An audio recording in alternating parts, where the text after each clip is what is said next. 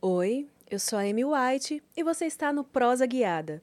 Se você ainda não se inscreveu no canal, vou pedir que se inscreva agora, ative as notificações e já deixe o seu like aqui pra gente. Temos também o nosso canal de cortes oficial do Prosa Guiada, se inscreva lá.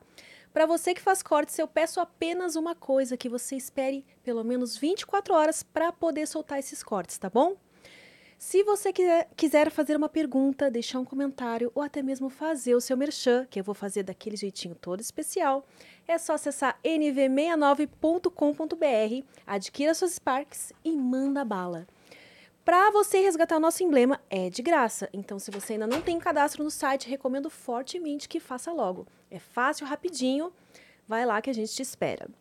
Antes de apresentar a nossa convidada de hoje, eu queria falar com vocês sobre o Morro do Piolho. Não sei se vocês já sabem, se já assistiram os outros episódios, mas teve um incêndio que devastou diversas casas lá, deixaram muitas famílias desabrigadas e a gente está apoiando elas. O Ferrez tem uma uh, ONG que se chama Interferência e através dessa ONG ele está arrecadando alimentos e você pode ajudar acessando esse QR Code que está aqui na tela através do app do seu banco, tá? Tem que ser pelo app do banco que vai cair direto na área Pix.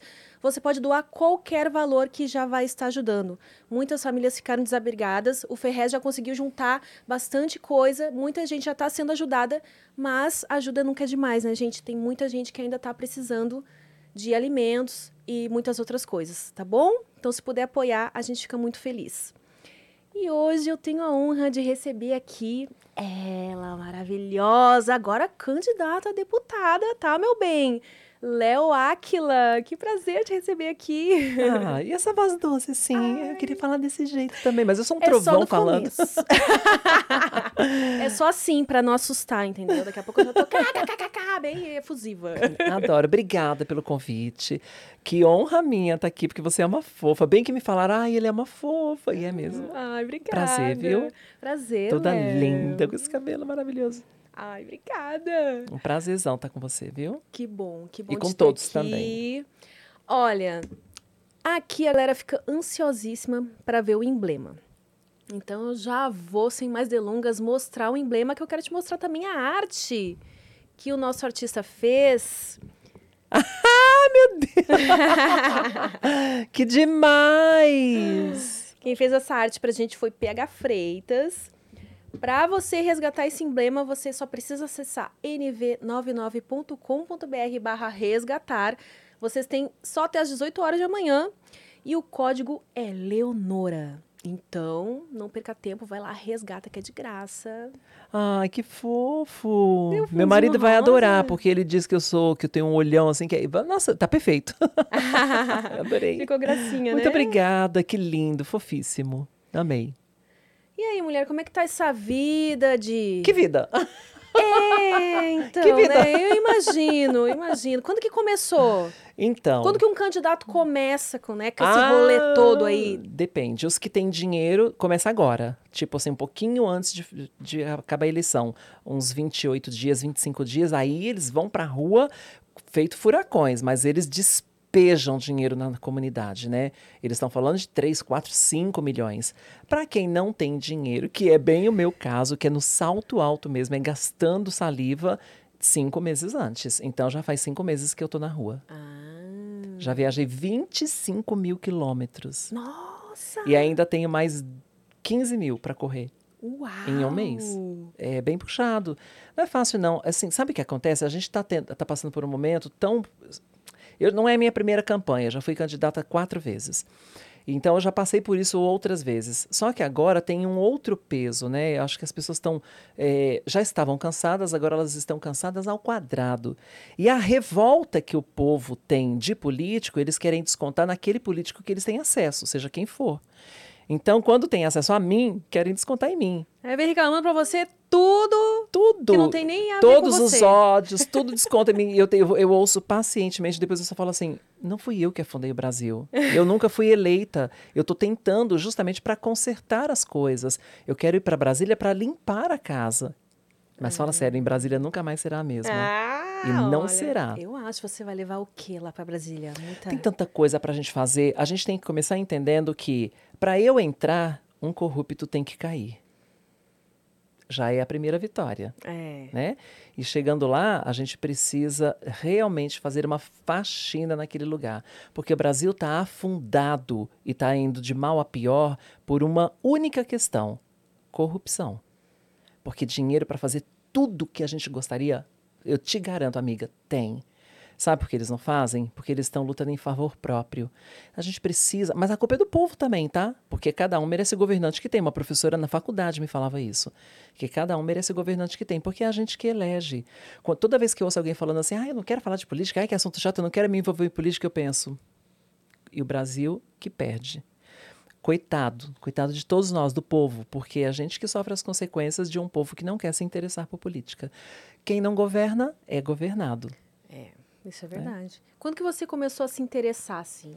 Na verdade, eu sempre me interessei. É, se a gente olhar para o meu histórico, eu comecei a ir na TV tem 20, uns 25 anos. A minha vontade de ser famosa, de, de me tornar uma pessoa famosa, não é porque eu queria ser famosa, não era exatamente isso. O que eu queria era ser famosa para ser uma voz. E eu pensei, a televisão é um dos caminhos. Eu nunca tinha me atentado, porque eu era ainda muito imatura, eu nunca tinha me atentado que politicamente eu, eu teria essa condição, porque a gente não aprende isso na escola. Ninguém na escola nunca falou para mim: vocês podem ser políticos, crianças, vocês podem governar o Brasil. É verdade, isso nem é cogitado Não. quando a gente tá na escola, né? Sabe por quê? Porque política, educação e cultura são três coisas que os governantes não querem ensinar. Quem conhece, contesta. Quem contesta, quer mudança. Eles querem que mude? Não querem. Para eles está gostosinho do jeito que tá. Quando eu ouço gente falar que não quer se envolver, eu penso neles falando, graças a Deus.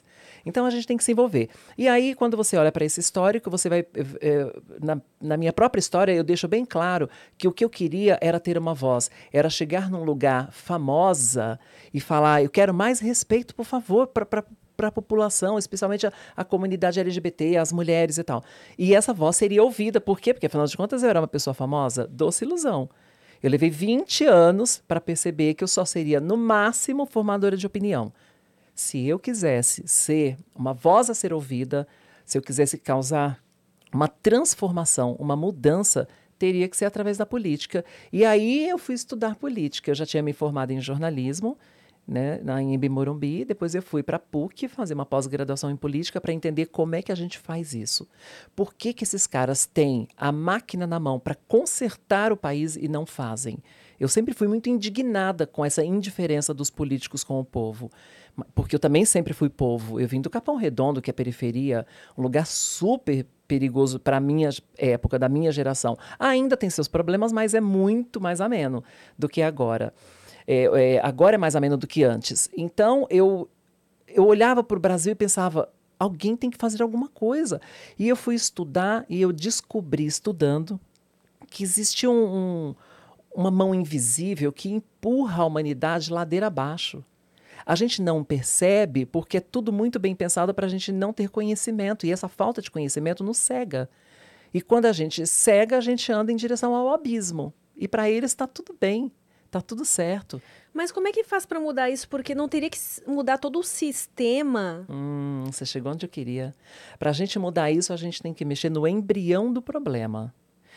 Tudo que eu fizer de lei para punir as pessoas é só um remédio que vai punir a, a Um dor daquele. É, não vai resolver o problema. Se a gente quiser resolver o problema, a gente tem que punir, claro. Eu acho que quem comete qualquer crime tem que ser punido. Óbvio, isso não está em questão. Só que se a gente quiser resolver o problema, e isso eu estou falando a longo prazo, a gente tem que ir lá no embrião do problema, que é o quê? Educação. Não tem outro caminho. Ou a gente reformula a educação nacional para salvar o país, ou nós estamos fadados ao fracasso. Nós vamos andar, andar, andar e morrer na praia. É, e o Esse é o futuro do Brasil. ele tá o mesmo há muito Tá tempo, muito né? tempo, desde que eu me entendo por gente. Eu tenho 52 anos e a minha educação já foi péssima. Eu tô falando de 50 anos atrás, já foi péssima. Nossa, mulher, o que, que você faz pra ficar... Plástica. Eu quero... Plástica, nossa. As plásticas estão funcionando. Então mesmo, olha, foram bem feitas, porque. Doutor né? Luiz Paulo Barbosa tá Só arrasando. quero indicação para chegar nos 52 Doutor Luiz Paulo. Barbosa, você tem que conhecer, amiga, maravilhoso. E aí, se a gente não mexer na educação, a gente não avança, entendeu? Eu sei que quando a gente fala de educação parece clichê, porque é outra coisa que todo político fala desde que eu me entendo por gente. Mas por que nunca fizeram? Quando eu vejo esses políticos velhos de política, não de idade, tá? Velhos de política, falando, dê mais uma chance porque pra gente continuar o trabalho, eu penso, que trabalho! Que trabalho! Não tem trabalho! Nós estamos vivendo num um pandemônio nesse país. A nossa educação, principalmente pós-pandemia, é, extremamente sucateada. Quando é que nós vamos ter um político sério, mão de ferro em relação a isso, e que vai realmente fazer um projeto mexendo no embrião do problema? É por isso que eu proponho a inteligência emocional nas escolas como disciplina obrigatória. Nossa, seria Porque- maravilhoso. Vou te explicar por quê. Inteligência emocional é autoconhecimento. Se a pessoa tem, se a criança cresce com autoconhecimento e com boas referências dela mesma, ela vai ser um fenômeno quando crescer. Sabe por que, que alguns adolescentes fazem coisas que parecem impossíveis? Porque ele não sabe que é impossível. Ele só vai e faz. Ninguém falou para ele, ah, isso aqui é impossível. Isso é coisa da gente que é adulto, que já está já tá com crença limitante demais. Se a gente tira essas crenças limitantes das crianças, para que elas cresçam achando que tudo é possível, que ela pode ser o que ela quiser, que ela pode estar onde ela quiser, que ela é maravilhosa, que a cor da pele dela não importa. Isso é, isso é um, tá no fim da fila das prioridades. Que ela não interessa se ela é obesa, se ela é cadeirante, se ela é homossexual, não interessa. Isso nem será discutido. Ela tem que ter uma boa referência para ela. Ela tem que ter uma escola que ensine para ela que ela é maravilhosa. Porque na minha época, se eu tivesse tido isso, eu não tinha sofrido tanto. É o que eu ia te perguntar. Se você chegou, onde chegou, sofrendo tudo que sofreu, imagina se tivesse tido esse apoio todo, né? Eu seria um fenômeno. Eu seria um fenômeno. Você sabe que eu, di- eu, eu venho dizendo é, há 10 anos, porque a minha primeira fala minha sobre isso foi em 2012 para o Brito Júnior na TV Record, que eu vou ser presidente do Brasil. E quando eu falo Tomara, isso. estamos precisando mesmo, hein? Quando eu falo aí. isso, algumas pessoas dão risada e vêm com aquela com aquele, é, aquela ditadura de que você ah, acorda, quem você pensa que é? Você não vai. Só que essas pessoas não olharam para minha história. Elas não estão vendo que eu cresci ouvindo você não. Elas, eh, eu cresci ouvindo você, ah, que piada. E olha onde eu cheguei, entendeu? Eu fui uma criança que repeti de ano três vezes a primeira série porque eu estava sendo crucificada na escola e não conseguia estudar. Hoje eu cursei três faculdades. O que, que eu tenho de burra mesmo? Nada, né? Então, a- as pessoas precisam parar de colocar limite nos sonhos dos outros. Nas crianças, principalmente, porque, olha, vou te falar uma coisa: é muito perigoso educar uma criança. Depois que você ensinou para ela que ela é um lixo, como ensinaram para mim, ela vai levar 30 anos para entender que ela não é um lixo. Talvez a vida inteira, talvez nunca entenda. Talvez morra velho achando que é um lixo, porque contaram isso para ela e ela acreditou. Criança é um pote vazio. Você põe dentro o que você quiser. Se você coloca ali todas essas crenças limitantes, que futuro a gente quer para esse país? Não vai É. ter futuro. Isso que você falou é muito sério É mesmo. muito e, sério. E uma das coisas que me fez, quando eu descobri que eu estava grávida, eu chorava porque eu pensava nisso. Na responsabilidade. Eu, gente, ela vai nascer uma folha em branco. E aí é. Olha é a você que vai responsabilidade escrever eu a história. tenho. É muito. É uma carga muito pesada. Essa criança vai ser o que você quiser que ela seja. Ou seja, as crianças do Brasil serão o que a gente quiser. O que que os governantes querem que nós sejamos? Nada. Não querem que a gente tenha conhecimento para que eles não sejam contestados. E isso é uma cilada. Essa cultura de não dar conhecimento é uma grande cilada. O povo quer pão e circo. Por que, que você acha que nós somos o país do entretenimento? É só porque o entretenimento tira o foco do real problema. É uma cortina de fumaça. Porque enquanto a gente está preocupado com novela, Big Brother, não sei o quê, fazendo essas coisas aradas toda, eles estão passando tudo na calada da noite. Né? Olha para as letras de Cazuza. Quando ele canta a- a- As nossas piscinas estão cheias de rato. Eles estão falando lá daquele lugar de Brasília mesmo. Os ratos estão lá ó, na surdina, corroendo, acabando com o país e tirando a, o valor do material humano que são as pessoas. Quando você invalida uma criança, quando você diz para essa criança que ela é pobre, que ela nunca vai ser nada, que ela é preta, que ela nunca vai ser nada, que ela é isso, que ela é aquilo, você está ali dando uma sentença para muitas vidas. Não foi o meu caso, porque eu fui um espírito muito forte que lutou contra isso, mas nem todo mundo vai conseguir lutar. E a responsabilidade é nossa. Mas você não acha que muita gente chega com toda essa vontade que você vai chegar lá e todo mundo que já está lá uhum faz de tudo para essa pessoa não conseguir. E Acho. aí, por isso que tem que ter essa reforma toda do. Como que a gente consegue? Vamos ter que se rebelar, ah, sei meu lá. amor, vai virar uma guerra. Como diria Clodovil, Brasília nunca mais será a mesma. Por quê? Se todo mundo pensar, ah, eles não vão deixar, e todo mundo cruzar os braços, vai ficar gostosinho para eles. A gente tem que ir lá incomodar, a gente tem que ir lá mostrar que nós não aceitamos mais sermos subjugados. Alguém tem que ir lá fazer esse papel. Eu sou esse alguém. Nossa, senti firmeza no olhar dela, gente. Até, ó. Ui. e como é que você conseguiu, com tudo que você passou na sua infância e. Quando que você acha que, assim, você parou.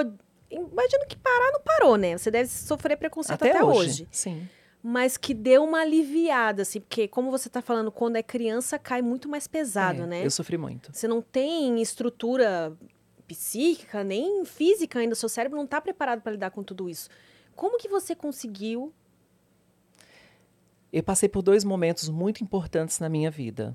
Com nove anos de idade, e criança ainda eu tive que tomar uma decisão porque eu estava muito atrasada na escola e aí foi onde eu ganhei um fôlego buscando a fé que eu nem sabia que tinha em mim, mas não era nem Deus, porque eu não tinha nem conhecimento, eu era criança. Era uma fé em mim mesma de tentar burlar o sistema da escola que eu estava que eu estava sendo muito massacrada. E eu falei, pensei assim, olha, se eu for a melhor aluna da escola, se eu fizer tudo, talvez as pessoas me olhem de outro jeito. E eu tentei fazer isso e deu muito certo. E eu virei uma estrela naquela escola. Eu, eu consegui avançar, passar de ano e vi, fazia todas as festinhas da escola com nove anos de idade. Eu virei uma atração naquela escola. E aí eu percebi ali que ser a melhor naquilo que eu queria me fazer, que eu me propunha fazer, ia me colocar num lugar bacana, e eu comecei a usar isso como estratégia de vida, que eu arrasto virou, até hoje. Você virou nerd. Mas uma nerd comunicativa. Você, tipo, eu virei, eu virei um, mas... Eu virei um furacão. Não é nem nerd, porque só ser nerd não ia bastar. Eu tinha que valer por 10 naquela escola. Né? Então eu tinha que ter a melhor nota, eu tinha que fazer a, decorar a escola inteira, pensar em, em, festinhas, promover mudanças na escola. Foi aí que começou a nascer essa política. Lá na escola, com nove anos de idade, eu organizava várias coisas para melhorar a escola para todo mundo, para que as pessoas eh, tirassem o foco da minha sexualidade. Com 18 anos, eu sofri um apedrejamento no Nossa. bairro que eu morava. E quando eu falo isso, as pessoas acham que é uma metáfora. Não. Foi um apedrejamento no sentido literal da palavra. E foi o dia que eu me assumi homossexual. Inclusive, eu tinha 18 anos. E naquele dia eu tive que tomar outra decisão na minha vida, que era o que eu ia fazer com aquelas agressões. O que, que eu ia fazer com, aqu com aquelas pedras que me atiraram? Eu tinha duas opções. Ou eu devolvia aquilo como revolta para a comunidade, para a sociedade, e virava uma pessoa amarga, odiosa, revoltada, que eu tinha tudo para ter sido, ou eu pensava, eu vou mostrar para eles que eles estão errados, ainda vou salvar a vida deles.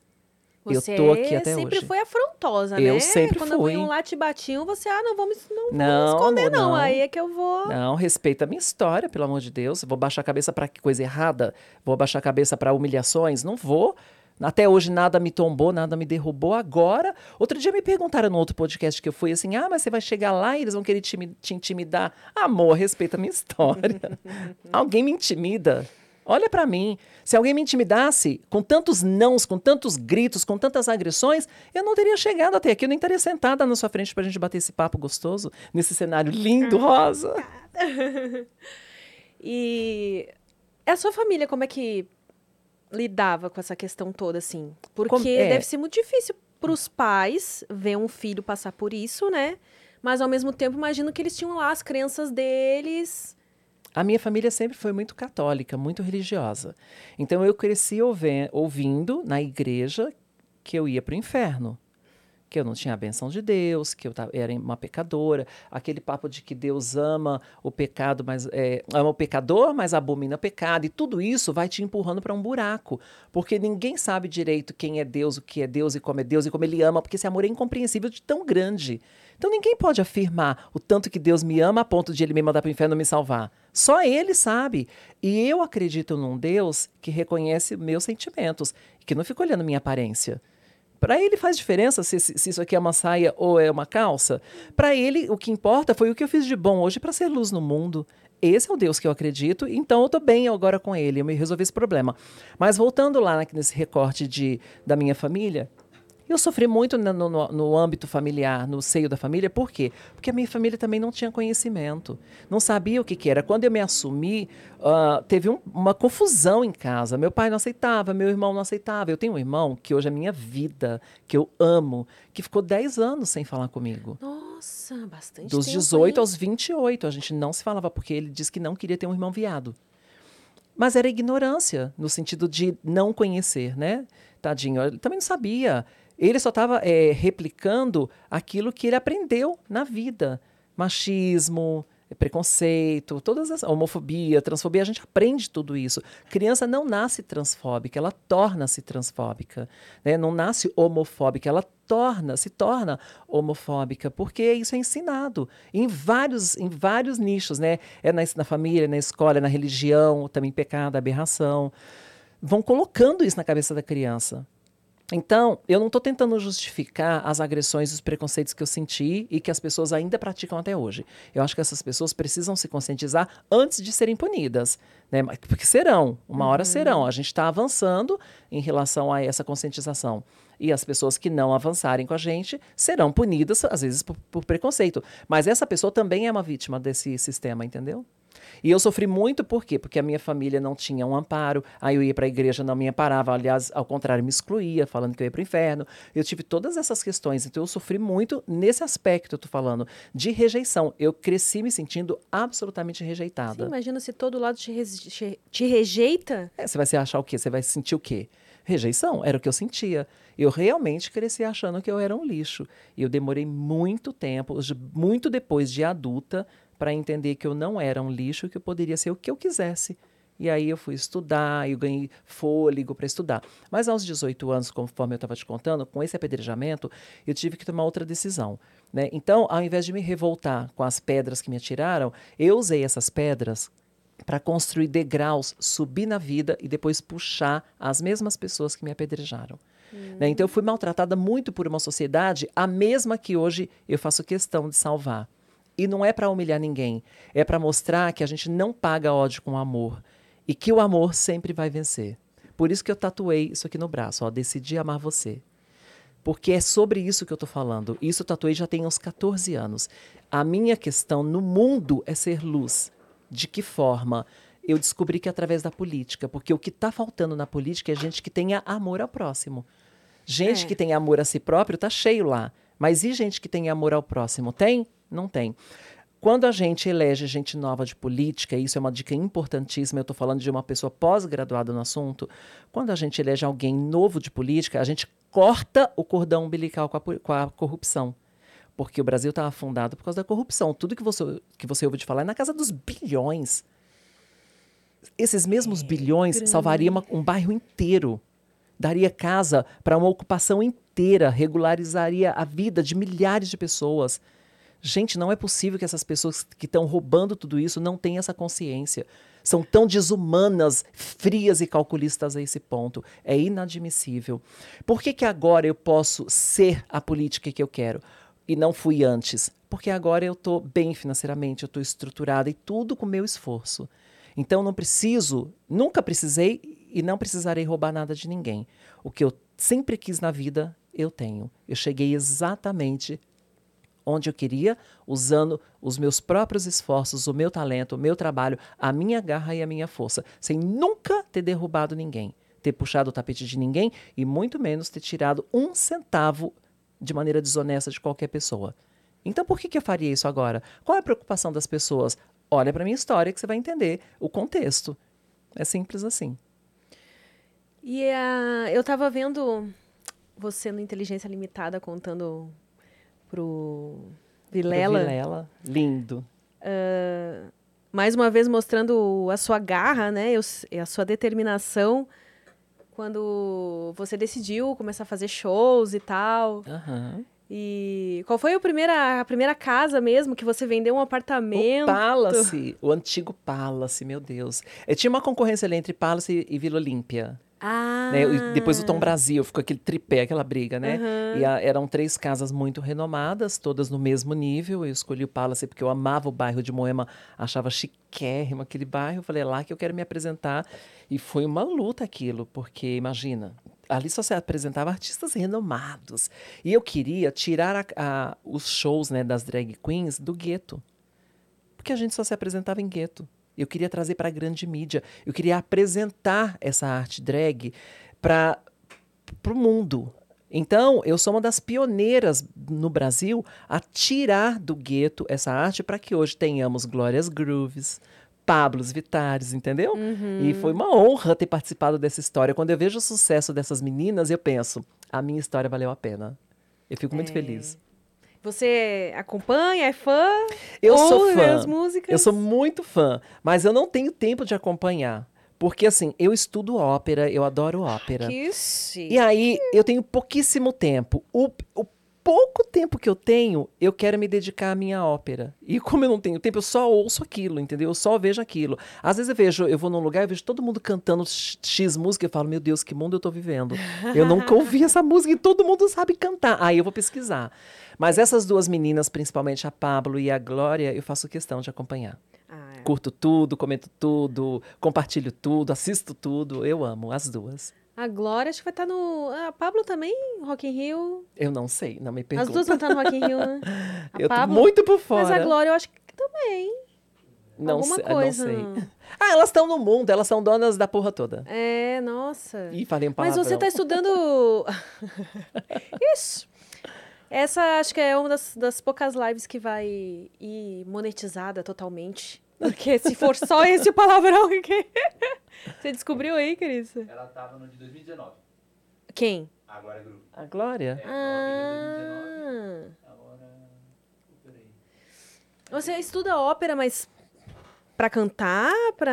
É, eu lancei uma ópera composta pra mim, que chama Tenerezza e Amore, que tá no meu canal do YouTube, Léo Áquila. Ah. E é o primeiro vídeo, tá em destaque. Cantei no Teatro Municipal de São Paulo. Foi um que espetáculo, foi coisa, coisa mais linda do mundo. Agora, olha que história linda, né? As pessoas deviam, eu acho que às vezes a gente devia dar mais valor para os esforços dos nossos irmãos, do próximo.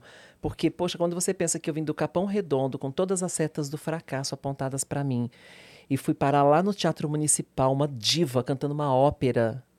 É, é, é, um, é um salto tão Um grande. salto e tanto. Mas eu, por que, que eu fiz tudo isso? É porque eu, eu já sabia que eu ia enveredar totalmente para a política, mas eu queria meio que fechar com chave de ouro para mostrar para as pessoas que é possível sonhar e correr atrás. Vale a pena porque sempre dá certo. No final sempre dá certo. Se não deu certo é porque não chegou no final. Toca o barco, não desista. Você vai conseguir. É isso que eu trago na, na mensagem da minha própria vida. Né? Muita gente eh, se inspira em mim e me para na rua para falar isso e me manda mensagem pelo Instagram para falar, olha, eu me inspiro tanto em você, sabe? E pessoas trans e gays e mulheres, que são né, as pessoas que mais próximas de mim. E eu fico muito feliz quando eu vejo uma mulher falando que eu sou inspiração para ela, eu falo, olha, eu resgatei dela o que ela devia usar e não usa. Então é muito legal despertar nas mulheres essa- esse interesse de se arrumar, de ficar bonita, de se cuidar, de se empoderar, de estudar, de ser independente, de romper com machismos. É muito bom. E você começou com os shows antes da, da faculdade, né? Comecei antes, eu comecei com shows, eu tinha 22. Então, para 52, 30 anos atrás. E comecei no show de calouros no Silvio Santos. Nossa, gente! Ai, conta mais sobre essa parte. Acho que todo. Quer dizer, eu não sei, né, como que tá o, o público agora, mas eu tenho sonho ainda de conhecer o Silvio Santos, Ai, né? o Silvio é um encanto, eu adoro. E, é claro que, assim, é talvez pela questão geracional, pela idade, ele, ele traz uns preconceitos Sim, na né, fala ele e tal. um- A gente sabe, mas é, eu fico muito chateada quando eu vejo alguém é, no embate com o Silvio Santos Porque é um senhor de 90 anos, gente. A gente tem que entender que ele tem essas questões e que ele é meio sem filtro mesmo. Mas é ele o inimigo a ser combatido? Então a gente tem que pensar nisso. Não é ele o nosso inimigo. A gente precisa é, reeducá-lo em algumas coisas e a gente faz. Sabe, todo mundo que grava com ele, uma pessoa como eu, que eu já fiz isso várias vezes, a gente conversa com ele, a gente fala, Silvio, não é assim que fala, você está errado. e ele ouve de Ele boas, ouve, assim? ele tenta se corrigir, mas ele esquece, entendeu? Aham. A idade não ajuda, né? Vai, pessoa! Mas, É. Enfim, mesmo assim, ele deu muitas oportunidades. Para pra pensar que talvez eu não Na fosse a Léo acho que foi o primeiro, não foi? pioneiríssimo. Quando todo mundo queria a gente embaixo do tapete, ele trazia para cena. Ele colocava em horário nobre para que nós pudéssemos mostrar nosso trabalho. As travestis e transexuais e, transformistas e drag queens da época só tinha o palco do Silvio Santos. Ou você participava daquilo ou não tinha nada. Você ia ficar no ostracismo a vida toda. E a gente agradece a ele, porque ele foi de vanguarda total. Ele colocou, ele peitava todo mundo, porque ele era o dono da emissora também, né? É. Então ele peitava todo mundo e patrocinador e anunciante de todo mundo para colocar as travestis dando seus espetáculos lá, aquelas mulheres aqueles, lindas com aqueles shows maravilhosos, né? Então o Silvio Santos a gente deve muito a ele também na história. A gente pode fechar o olho para isso e porque ele fez uma piada que outra colar que são pesadas e são graves, mas a gente vai orientar e tem orientado ele sempre. Todo mundo, a própria produção ajuda ele. Né? Não é por isso que ele vai, nós vamos transformar o Silvio Santos no inimigo de jeito nenhum. É. Eu acho que falta um. Tem um, um desbalanço aí nisso. Às vezes eu vejo algumas pessoas falando coisas muito ruins na internet. E aí eu fico me questionando qual é o ponto de equilíbrio. Às vezes eu, eu tento colocar, tá, mas se fosse o meu pai, né? Se eu tentasse falar com essa pessoa como se fosse o meu pai. Você está usando a empatia. eu isso acho é que legal. falta mais isso, Falta né? muita empatia, muita. Porque Tem duas coisas que são muito nocivas para a sociedade: a falta de empatia e a hipocrisia. A hipocrisia mata e mata num tanto. Ela é responsável por um dano nesse planeta que é quase irreversível. Eu só não digo que ela é irreversível porque tem muitas pessoas que, assim como eu, estão muito otimistas em ser uma diferença, em mudar o mundo, em partir dessa para melhor deixando uma história, um legado, uma raiz fixa de uma árvore que vai dar bons frutos, entendeu? Quando eu quero revolucionar a educação do Brasil, eu estou pensando muito grande, eu estou sendo muito ousada. Mas quem disse para mim que não é possível? Hoje eu não acredito mais no impossível. Hoje eu vou e faço. Enquanto eu, penso que é impossível, enquanto todo mundo pensa que é impossível, eu faço. A gente realiza, porque eu já fiz coisas na minha vida que eram impossíveis e eu fiz. Imagina o que é você nascer onde eu nasci, ninguém artista na família, televisão, na internet não existia, tá? É. Então a televisão era uma coisa muito distante de nós e eu assistia televisão na casa dos vizinhos, porque a gente não tinha, e eu falava um dia eu vou estar ali. E eu era criança. Com seis, sete anos de idade, eu já falava isso para minha família. Eu vou para a televisão. Eu vou ser uma pessoa conhecida no Brasil inteiro. Ninguém acreditava. É a mesma coisa que eu digo hoje, serei presidente do Brasil e ninguém acredita. Não tem problema, eu já estou acostumada com gente que desacredita. Mas o importante é eu acreditar e fazer. E as pessoas vão ver o resultado. E aí, quando você começou a fazer os shows, de onde que veio a inspiração? Assim, que você não imagino que não teve oportunidade até então de fazer Nunca tinha assistido um teatro, espetáculo, essas não. coisas assim. Tinha acesso então- nenhum. Mas eu, eu ficava viajando, assim, eu, eu sempre tive, eu nasci uma pessoa criativa. Eu digo que artista, você não, não se torna, você nasce. Porque eu, eu não tinha visto shows nenhum, eu não tinha acesso à cultura, eu não tinha nem televisão em casa. E eu já me, já me apresentava no quintal. Eu já era essa pessoa, eu nasci essa pessoa. Você sabe que o meu dom artístico, a minha vocação para arte é uma coisa tão gritante que olha o que aconteceu. Quando começou a pandemia, eu tive, eu tive 32 shows cancelados. E eu pensei, ferrou. Meu Deus, eu vou viver do quê? Eu não guardei dinheiro, eu não me preparei, eu tô ferrada, eu vou ter que devolver meu carro, eu vou ter que devolver meu apartamento, eu tava pagando, tava pra quitar. Eu, eu, tô, eu tô ferrada, porque eu não me preveni. Achei que o mundo tava bom e ia ficar bom, entendeu? Aí era um tal de fica em casa, fica em casa, fica em casa, fica em casa. Eu falei, eu morrer de fome aqui. Aí o que, que eu fiz? Peguei, fui numa loja, comprei tinta, pincel, comprei óleo, comprei um monte de coisa, tinta, óleo, e falei, vou começar a pintar. Eu nunca tinha desenhado uma casinha. Você precisa ver os quadros que eu pintei. Em plena pandemia, sem nunca ter feito aula, sem nunca ter feito nada. Eu pintei 160 quadros. A Nossa! maioria eu vendi para a Europa. Com esse dinheiro, eu quitei meu carro, eu atualizei as prestações do meu apartamento, eu paguei todas as minhas dívidas. Então, quer dizer, a, a necessidade é a irmã da criatividade, né? Ou vice-versa. Porque quando eu me vi passando necessidade, a minha criatividade fez assim. E sem nunca ter desenhado nenhuma casinha, comecei a pintar quadros incríveis. Eu tenho, eu tenho Instagram só de artes dos quadros que eu pintei. Chama leonora.arte. Leonora.arte. As pessoas podem ver por lá. Ah, Não, dá uma olhada, passa aqui pra ela, dá uma olhada. Você vai ficar impressionada e quem, quem vê. Porque assim, Nossa! quando eu falo para as pessoas que eu não que eu não sabia pintar e que eu tive que eu em plena pandemia eu pintei 160 quadros, depois eu fui fazer umas Achei aulas e tal. isso aqui. Maravilhoso. Né? ah, então, quando- mas para você ver, tem gente que leva 20 anos para pintar um rosto. Eu comecei a pintar rosto com um ano eu tava, um ano eu tava vendendo quadros. Para você ver a minha alma de artista. mesmo, eu acho que isso responde à sua pergunta de onde veio a minha inspiração. Eu nasci com essa inspiração. Eu sou uma pessoa criativa e agora eu quero levar a minha força e a minha criatividade para a política para a gente arrasar. Clodovil falava que Brasília nunca mais será a mesma e não vai ser mesmo. O Clodovil vive em mim. Você chegou a lindo. conhecer o Clodovil? Claro, trabalhei com ele. Ai, que tudo! Me inspirava todos os dias. Nossa, maravilhoso ele também. Trabalhei né? com ele na Rede TV. Quer colocar os quadros pra... Ai, coloca, coloca. Vamos colocar Nossa, vai aqui ser lindo. Olha lá, leonora.arte. Esse é meu Instagram de artes. Não é o meu Instagram oficial, tá? Gente, olha isso. Olha que cores, bonitinho, que ó. Ó, o passo a passo, tá vendo? Uma graça, né? Nossa. Eu, se- eu sempre gostei muito de bonecas e tal, e aí eu comecei a pintar bonecas, foi a primeira coisa que eu Gente, fiz. se eu pegasse. Acho que uma tela só ia fazer aquela arte, como é que chama? Quando é assim, só faz uns rabiscos? Ó meu quarto como é. Abstrata. Clica nessa aqui que é meu quarto, ó. Oh, Essa aí. Ó, esses são os quadros que eu não vendi, que eu guardei pra mim. Gente. São os quadros que eu mais gostei. Pintei cavalo, pintei um monte de coisa, tá vendo?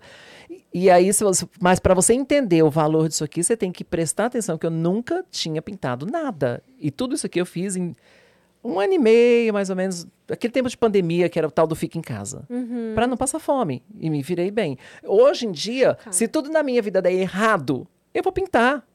Eu adoro, eu ficava 15 horas pintando um quadro. Olha aquele, aquela estação da luz que eu pintei. Olha que luxo que ficou isso, ó. Nossa, tá perfeito. Dá pra ver a luz acesa dentro da casa, amiga. Olha que delícia de ver isso. Foi o quadro que mais me deu trabalho. Quanto tempo você demorou pra pintar esse? Esse aí, uns quatro meses. Porque esse aí era muito detalhe, foi muito aos poucos, né? Mas é isso. Gostar mesmo e ter dom, né? Porque. Mas é dom. Né? Eu digo, você sabe que uma vez eu fui fazer aula com o Daniel Lourenço uma vez, e ele falou pra mim assim: Nossa, você já tá pintando super bem, mas você já tinha feito uma aula, né? Eu falei, Dani, nunca fiz. Ele falou, não é possível. Ele falou, isso é mediúnico, só pode. Eu tava aqui pensando também, eu queria falar, mas eu, gente, baixou o negócio dessa mulher, não é possível. Mas você sabe por que, que assim, essa questão mediúnica, ela mexe muito comigo? Porque uma vez eu, come- eu coloquei um som, eu adoro Enigma, é uma, é uma banda meio New Age, assim, eu viajo ouvindo. Não preciso nem usar nada, amiga, eu já, eu já viajo sozinha. Aí eu peguei uma tela, tal, comecei a pintar, falei, ah, vou pintar uma natureza, um lago e tal. Quatro horas depois, eu acordei de um transe que eu tava pintando com o quadro pronto. E eu fiz um reflexo na água que nunca mais eu consegui fazer igual. Porque não era técnica, eu nunca tinha feito. Aham. Tinha sido o primeiro que eu tava pintando. E eu não sei até hoje como eu pintei aquilo, amiga. Eu não sei. Gente. Eu falei, nunca mais vou conseguir pintar isso na vida. Eu não sei nem como eu fiz aquilo. Mas se um dia você tiver tempo, você Não tem vontade de ter. estudar? Ah, eu. Eu assim, se eu Porque se você já tem o dom, se você estudar a técnica, então. Ah, talvez lá com 70 anos. É verdade, né? Vai estar é lá. porque ainda já... vou ser presidente do Brasil, ainda tem muita coisa pra fazer. É verdade. entendeu? né? Não tem... Eu quero ser eleita deputada federal agora, mas depois eu quero ser presidente. E me diz uma coisa, você tá preparada pra quando você Tô, for candidata? Tô. Você sabe que esmiuçam a vida da pessoa, né? Adoro! Provocam. Adoro. Quanto mais esmiuçar a minha vida, mais vão gostar de mim. Hum. Tenho nada a esconder. Minha vida é um livro aberto. A minha sorte de ter eh, me assumido essa mulher trans praticamente ao vivo é isso. Tudo que você quiser saber a meu respeito. Tudo! Até quando eu brigo com meu marido, eu posto. Porque já. Porque depois não tem nada para as pessoas descobrirem. Aham. Então eu gosto, eu, eu sempre falo para as pessoas, quando alguém fala assim para mim, ah, mas eu não te conheço. Eu falei, amor, Google, Léo Áquila. Áquila tem dois L's. Vai lá e pesquisa, você vai se apaixonar por mim. Tenho certeza. Maravilhosa. Não tenho nada a esconder. A minha vida é um livro aberto. Eu sou uma pessoa que a vida inteira sofreu preconceito, tinha tudo para ser revoltada e virei uma estrela. Entre aspas, estrela no bom sentido. Não, ai, tá se achando. Não, não é isso. Eu virei uma estrela porque eu brilho onde eu chego. E eu sei brilhar. E todo mundo, todos nós temos esse brilho. Ó, você, você chega, você enche o espaço. Você brilha. Né? Todo mundo tem essa estrela dentro de si. Algumas pessoas abafam esse brilho. Mas por quê? Porque é uma vida difícil, é uma vida pesada, é uma vida dura. Né? O governo não ajuda. Ah, os governantes não ajudam. E veja bem, quando eu falo governo não ajuda, eu não estou falando de governo atual. Eu estou falando desde que eu me entendo por gente. São os mesmos problemas. Vira, entra, entra geração, sai geração, eu ouço falar das mesmas coisas. É, isso é verdade. Né? A gente ouve falar de transfobia que matam as travestis, matam as transexuais. Eu ouço isso há 30 anos. Esse mesmo discurso. Quando é que nós vamos acordar que deu e que a gente tem que limpar a casa?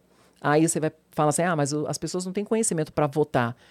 É só não votar em gente velha de política.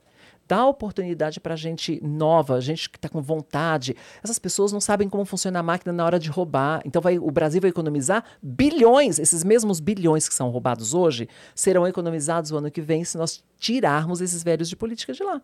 É assim que funciona. É uma boa estratégia. É, as pessoas têm muito essa coisa da comodidade, né? É. Então, às vezes, às vezes não, na maioria das vezes preferem o que tá ruim porque já conhecem Exatamente. do que testar o novo. É. E muita gente ainda vendendo vo- voto por cesta básica. Ai, nossa, isso é um... Isso é um problema. É, num país como o nosso, que ainda tá precisando, tem É. muita gente passando fome, né? Mas a gente tem que Consegue, cortar esse mal. A gente tem que romper com esse mal, porque a, a população, nós, o povo, nós somos cúmplices do mal quando a gente reelege os mesmos corruptos. E o que é que eu ia te perguntar que tava rodando aqui na minha cabeça e fugiu de novo? É que eu falo muito, do- né? Não, Mas é bom, né? Ela, Um faz uma, podcast... ela faz uma pergunta, eu conto uma história, Não, um livro. podcast a gente ama. Ah, me Bom. Outra você- surge de novo. Era Você sabe muito bem também o que é sofrer preconceito na vida, né? A gente está aqui falando de uma pessoa que sofreu muito, porque eu tive que brigar com a minha família, com o bairro, com o Brasil, para ser a mulher que eu sou hoje.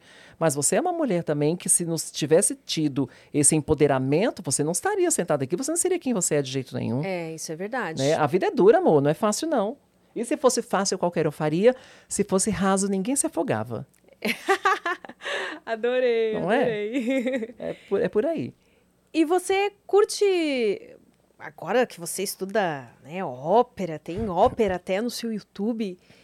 eh, mas você curte, assim, o que é considerado mais. É, não tão clássico, assim. Amor, amor, eu sou bagaceira. Eu sou bagaceira, eu sou bagaceira. Eu, eu, tenho, eu tenho um gosto bem eclético. Ó, pra você ver, no meu casamento eu entrei cantando rock. Uau! Da, da, da- da- sabe aquela vocalista Tarja Turunen, que era da banda Nightwish? Nightwish já ouvi falar. então, é uma vou- banda de rock. Aham. Entrei cantando um rock, porque meu marido é roqueiro. E aí ele me apresentou numa Ah. ocasião muito especial nossa, ele me apresentou a Tarja Turunen, escreve Tarja, Tarja Turunen. Ah. E aí eu me apaixonei pela voz dela, falei, meu Deus, e aí eu fiquei com aquela música gravada na cabeça. Né? Aí quando eu passei por um episódio de saúde muito grave do meu marido, que ele foi dado como morto e tudo, e aí ele não morreu, eu falei, se ele não morreu, eu vou cantar essa música pra ele no nosso casamento. E cantei, e foi um sucesso. Mas eu gosto de bagaceira. eu, eu ouço Valdir Soriano, filha, você tem noção? Valdir Soriano. Eu ouço Altemar Dutra. Eu amo Altemar Dutra. Eu ouço Sorria, meu bem, sorria. Lembra disso? Nossa, Evaldo Braga. Evaldo Braga, o povo nem sabe o que, que é. É, Evaldo Braga, eu não tô me ligando. Então, aqui. então para você ver como eu sou bem eclética, porque eu gosto de arte. Eu gosto de funk. Eu vou de Pablo Vittar a tudo que você pode imaginar. Isso é legal também, né? Maria Tem Callas, gente que acha eu que, amo. ai, não, música boa é só música clássica e ópera, enfim. E Imagina. aí, Eu adoro. Cultura eu é cultura, né, gente? Cultura Pô. é cultura. Eu amo artistas. Eu não posso ver um artista na rua que eu me atraso pro Ah, compromisso. é? Eu paro, eu quero. Você quero é a que vai lá e deixa a Vou, caixinha, então. Sempre deixo. Aqui. Eu prestigio muito a arte. Eu acho que o Brasil precisa. A arte salva muitas vidas. A arte já salvou minha vida várias vezes. Olha o que aconteceu na pandemia.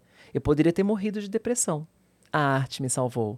Olha o que aconteceu comigo aos 20 anos, 20 e poucos anos. Eu estava completamente desestruturada emocionalmente.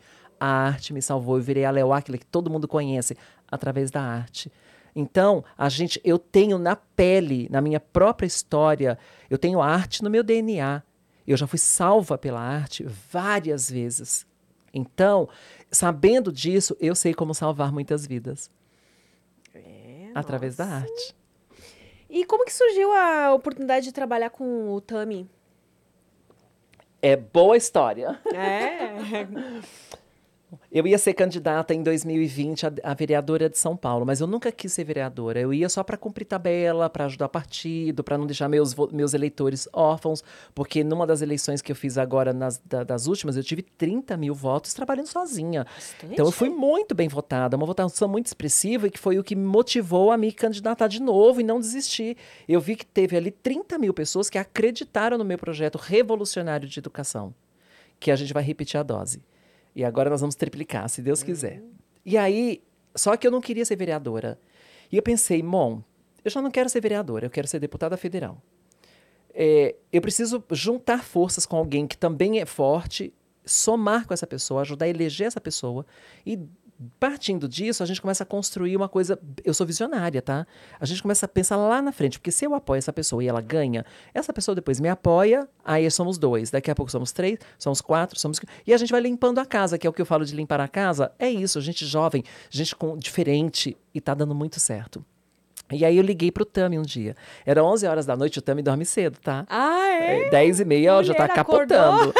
capotando, o Tami tá dormindo. E aí era 11 horas da noite, eu não conhecia direito ainda ele, né? Não tínhamos intimidade nenhuma. Eu liguei pra ele, ele atendeu com uma baita voz de sono. Eu falei, Tami, Léo Aquila. Ele, ô, Leozinha, tudo bem? Eu falei, tudo bem. Você vai ser candidata a vereador? Vou. Eu falei pra ele assim, ó, e se eu não sair candidata e te apoiar? O que que acontece? Aí falou, vamos conversar amanhã? Falei, vamos. Nós nos encontramos no dia seguinte, ficamos quatro horas conversando. Numa reunião. Nossa. E a Andressa junto, a mulher dele. E a Cris, que é a chefe de gabinete. E aí eu propus a eles essa ideia de a gente pensar lá no futuro. Porque ele perguntou: o que, que você quer para me ajudar, para me apoiar? Eu falei: nada. Eu só quero que você entenda que a gente tem que ter um projeto de política para a população. Um projeto visionário que não tem que ter pressa. O resultado pode vir daqui dois anos, que é agora, ou pode vir daqui dez, não importa. A gente tem que começar, alguém tem que começar essa história de limpar o Brasil. Vamos juntos? Ele topou uma parceria, um casamento que eu digo, né? Que deu muitíssimo certo. Aí ele me convidou, depois de eleito, para ser coordenadora do gabinete dele, porque eu ajudei nos projetos, eu ajudei na campanha. A gente pegou firme mesmo com ele. E assim, ó, gastando salto alto e sala de sapato, porque não tinha dinheiro, não, tá? Para campanha. Não tinha dinheiro público, de roubo, dinheiro de corrupção, não tinha. Foi no gogó e- e- e no pé. E aí ele teve quase 50 mil votos, foi muito bem votado, nós comemoramos muito, eu fiquei muito feliz e eu voltei para a TV. Eu estava empregada, eu estava contratada pela TV, trabalhando na bancada da Sônia Abrão, que eu amo de todo o meu coração, que é uma grande incentivadora de tudo que eu quero fazer. Ela fala, é a primeira a falar, vai, vai que vai dar certo. A Sônia Abrão. E toda a bancada ali, né? O Thiago Rocha, o Felipe Campos, o Vlad, todo mundo. Aí eu peguei e tava um dia indo pra TV, o Tami me ligou. Falou, Leozinha, eu sei que você disse que não queria nada em troca. Eu falei, não quero nada. Eu fiz realmente pensando no país. Então não precisa. Ele falou, não, não é isso. Me ouve. Eu falei, tá, fala. Aí ele falou assim pra mim: olha, eu preciso de você no gabinete. Porque você entende muito de política, você vai ajudar muito no meu gabinete. Você não quer ser a minha coordenadora, que é um cargo bom, um cargo importante? Eu falei, ai meu Deus, tá acontecendo, é real. Né, aqui, o que todo mundo falava que era impossível, estava acontecendo. O Tami estava eleito, eu ia virar coordenadora, daqui a pouco sou deputada, é assim. E aí eu acreditei naquele momento, só que eu estava empregada e eu amo de todo o meu coração a Sônia Abrão. Aí o que, que eu fiz? Cheguei na TV e falei, Sônia, eu preciso muito falar com você. Fizemos o programa aquele dia ao vivo e depois do programa fui pro camarim dela. Nós choramos três dias, eu e a Sônia. quando eu falei para ela que talvez eu tivesse que sair da TV para assumir a minha missão definitivamente como política, que era a porta se abrindo, Deus providenciando para que eu tomasse conta do país ou ajudasse a tomar conta do país, porque é muita pretensão achar que vai fazer isso sozinha, não vou. Mas eu serei um dos tentáculos do bem. E aí a Sônia Abrão falou assim: "Olha, eu estou muito triste de te perder. Você você é um arraso na nossa bancada, mas vai, aceite a sua missão e você vai fazer muita coisa pelo Brasil. E aí eu fui. Ah, e fiquei um ano e meio como coordenadora, agora eu fui exonerada para poder concorrer. Uhum. Eu lembrei que eu ia te perguntar. Ah, teve uma hora que você falou, né, da- de ser influencer e tal. O que, que você acha? Você acha que o influencer ele deve se posicionar politicamente? Ou é muito chato essa coisa de ficar cobrando aí? Influencer, ah, tem que se posicionar. Tipo assim, tem alguns influencers aí que começaram a ser criticados, né? Ah, fulano não tá se posicionando. Você acha que é uma obrigação do influencer, quanto maior ele for, se posicionar politicamente? Ou não é necessário, realmente o voto é secreto e... Cada um sabe onde que ela aperta. Eu acho que a gente tem que ter respeito pelas pessoas. Há um movimento crescente no Brasil brigando por democracia. É mentira. Porque democracia é quando você tem uma opinião e aceita a opinião do outro. Isso é democracia raiz. A democracia que eu tô vendo hoje em dia é assim, ó. Eu voto em fulano, você vota em quem? Ai de você se falar outro nome. Eu sou da esquerda, você é da onde? Isso é democracia. perguntando, já quase batendo na é, pessoa, né? É tipo assim, você é da onde? Fala. Você é esquerda também, né? Ah, bom. Aí, se, quer dizer, se eu falo, então eu sou realmente da esquerda, aí eu sou democrática. Ou então, um de direita pergunta, né? "Você- O cara é de direita, eu sou da direita, você é da onde? Se você falar que é da direita também, aí tudo bem, é democracia. Ah, bom, somos democráticos, beleza. Aham. Aí de você se falar outro lado. Como as pessoas estão muito perdidas no ódio, se posicionar tem sido um problema para muita gente. Tem sido. Né? Outro dia eu fiz uma live e aí o cara, 60 mil pessoas na live assistindo. E um cara do Rio de Janeiro, um, um jornalista do Rio de Janeiro, espizinhando para que eu me posicionasse em relação a algumas coisas que eu não queria naquela live falar. Quer saber meu posicionamento? Vai na minha rede social. Eu falo tudo que eu penso. Né? Eu sou uma pessoa transparente. Eu sou o tipo de pessoa que não tem medo de nada e não tenho nada a perder. Entendeu? Eu falo o que eu tenho que falar. Doa a quem doer. Quer seguir, segue. Não quer? Amor, love you. é, o que, é o que tem. E aí esse cara começou a me espizinhar e eu falando, olha, e eu tentando explicar para ele que aquele posicionamento daquele momento não tinha nada a ver com a pauta que a gente estava discutindo. Aí ele, no finalzinho da live, ele falou assim, ó, eu gosto muito da Léo, eu acho que ela é muito inteligente, perspicaz, tem bons projetos, boas ideias, só que ela tá em cima do muro. Eu, é, daqui de cima eu tô vendo sua ignorância. Toma. Toma distraído, porque, gente, não é isso. O problema é que ele não queria que eu me posicionasse para a gente debater. Ele queria que eu me posicionasse para ele atacar. E eu não sou idiota. Eu tenho 52 anos de idade, eu tenho uma vasta experiência de vida. Eu adoro leitura corporal. A pessoa chega perto de mim, eu já sei. Ó, eu faço uma, meu olho é um raio-x, assim, eu já sei tudo sobre ela. Então não é assim tão simples, entendeu? Então é isso. Eu acho que você não tem que obrigar ninguém a se posicionar, não. Eu acho que você é, é uma conscientização que vai brotando, que vai nascendo, e muita gente vai se posicionando nas entrelinhas, vai deixando claro o seu posicionamento e tal, não sei o quê. O que você defende, isso já é um posicionamento. Por exemplo, eu defendo que eu tenho que, eu tenho que lutar por respeitabilidade, pela comunidade LGBT, eu tenho que res- respeitar a mulher, eu tenho que lutar contra o machismo. Tá aí o meu posicionamento. Tá aí, tá claro. Não vê quem não quer. Cego, né? Você é casada há quantos anos? Oito. Oito anos. Estava comentando aqui que você, né, sempre foi de ter relacionamento sério. Qual que é o segredo pra ficar anos com a mesma pessoa? Acho que eu sou doce, sei lá. Mas pra você aturar outro, me conta. Então, eu acho que eu É tive... que você, assim, já deu pra perceber que você é bem empática, que você tem um bom coração, que você procura ver o melhor lado das pessoas. Isso aí É. já facilita bastante, né? Eu acho que é assim, eu acho que as pessoas não estão acostumadas com amor. Então, quando eu me relaciono com alguém e que eu mostro para essa pessoa o que é o amor, ela fica quase dependente daquilo. Né? E, e eu não uso isso de maneira ruim. É porque a pessoa realmente se surpreende. Todos os homens que eu tive foram quatro.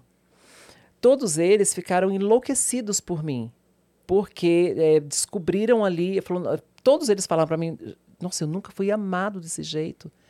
Então, quando você dá amor de verdade, a pessoa se choca. As pessoas são tão acostumadas a, ser, a serem maltratadas, ou aquele amor superficial, raso, vazio, insignificante, que quando você cuida da pessoa, a pessoa se choca. Né? Eu já fiz coisas por maridos que eles falam: Nossa, você está fazendo isso por mim? E para mim é tão natural. Eu falo: Ué, por que não? Então eu sou assim, eu sou meio mãezona, até no relacionamento. Eu quero cuidar, eu quero proteger, eu quero alavancar, eu quero que a pessoa cresça, eu injeto tudo que eu posso na pessoa para ela crescer. Eu quero ver essa pessoa brilhar. Já aconteceu de eu elevar tanto a pessoa que ela voou, escapou. Ei, tô aqui. Elevou ela para ela ir é, buscar os horizontes. Mas é, é a vida de cada um e tá tudo certo, entendeu? Tá tudo certo, não tem problema. O importante é que eu amei. Nossa, é, realmente é difícil encontrar alguém assim. É, quando eu falo que a hipocrisia destrói a humanidade, a gente enfrenta um pouco de hipocrisia na própria comunidade LGBT, sabia? Ah, é? Para você ver como somos completamente iguais. Porque quando. É, uma das frases que eu mais ouço da comunidade é. é tem muitas páginas, muito Instagram escrito isso como é, é, força de expressão ou força de impacto, que é toda forma de amor é válida. Não é bem assim, não. Não é bem assim, não. Eu já vi muita gente, por exemplo, é, eu já vi muitos gays atacando bissexuais, por exemplo, que acha que bissexual, na verdade, é uma pessoa gay que não se decidiu. Não é. A pessoa pode ser bissexual, qual é o problema? Então, assim, mas a, a comunidade LGBT ainda está engatinhando. Eu estava na primeira parada LGBT do país. Sério? 26 anos atrás. Eu estava lá. Foi São Paulo? Foi São Paulo, na Avenida Paulista. E você sabe que antes dessa primeira parada teve uma manifestação que nós fizemos na Praça Roosevelt. Eu estava lá. Na verdade, o embrião das, dessas. Politizada mesmo, desde o quê? Desde sempre. Eu estava lá, ó. Na primeira parada LGBT, nós éramos menos de duas mil pessoas na rua. um negocinho desse tamanho, porque aquilo não podia nem ser chamado de parada, né? E a gente com um caminhãozinho só, mequetrefe, com aquele microfone falhando toda hora, e a gente gritando aquela palavra de ordem e tal, não sei o quê. Aquilo era política. Depois a parada foi crescendo tanto que virou comércio, virou show, perdeu seu foco. O nosso trabalho agora é resgatar o foco político. Aquilo é uma manifestação política. É uma festa política.